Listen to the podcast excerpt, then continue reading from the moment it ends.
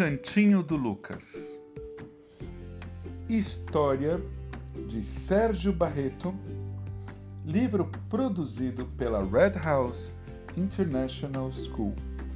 História contada em português pelo Papai Yuri e pela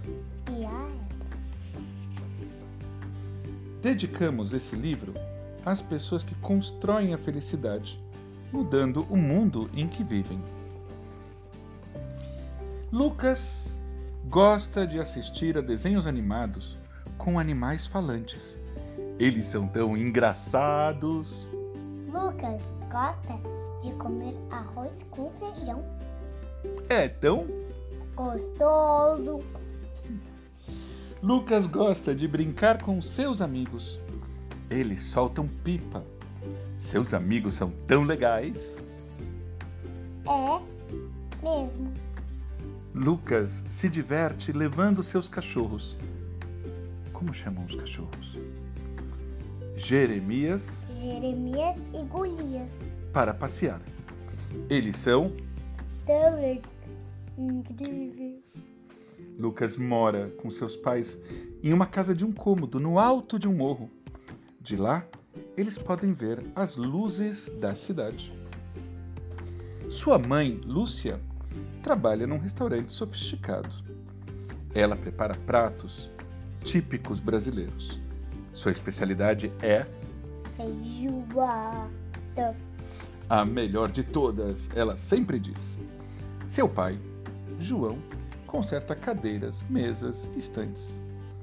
O seu lema é: se está quebrado, eu posso consertar. Lucas adora entender como as coisas funcionam. Seus pais são atenciosos e solidários. Eles montaram um lugar na casa para Lucas. Eles chamam esse lugar de Cantinho da criatividade. Nesse cantinho há alguns instrumentos simples, uma mesa pequena e uma cadeira perto da janela. Todos os dias, Lucas caminha pelas vielas próximas da sua casa com seu tio José. José o ajuda a recolher coisas que eles encontram no caminho. Ele diz: Está vendo? Reciclar lixo é muito importante para o nosso planeta assim como ter consciência de que não devemos jogar lixo nas ruas. O que você está fazendo com todo esse lixo? Uma vizinha perguntou. Isso não é lixo, são partes de uma coisa especial. Algo especial? perguntou a vizinha.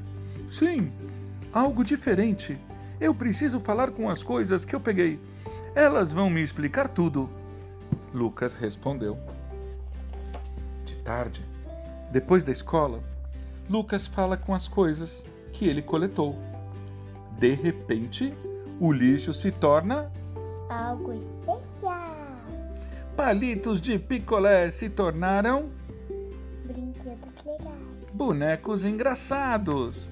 Crianças adoram brincar com eles. As bolsas de plástico se tornaram uma capa de chuva colorida que a sua avó veste em dias de Chuva.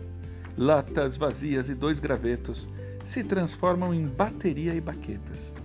Seus amigos se divertem fingindo ser a Astros do Rock. Quem? Roll. Rock roll. Rock and roll. Alguns pedaços de pano colorido foram amarrados e se tornaram um belo Colar. que sua mãe usa cheia de orgulho. No cantinho do Lucas, tudo pode ser transformado. Tudo se torna vivo, novo e divertido.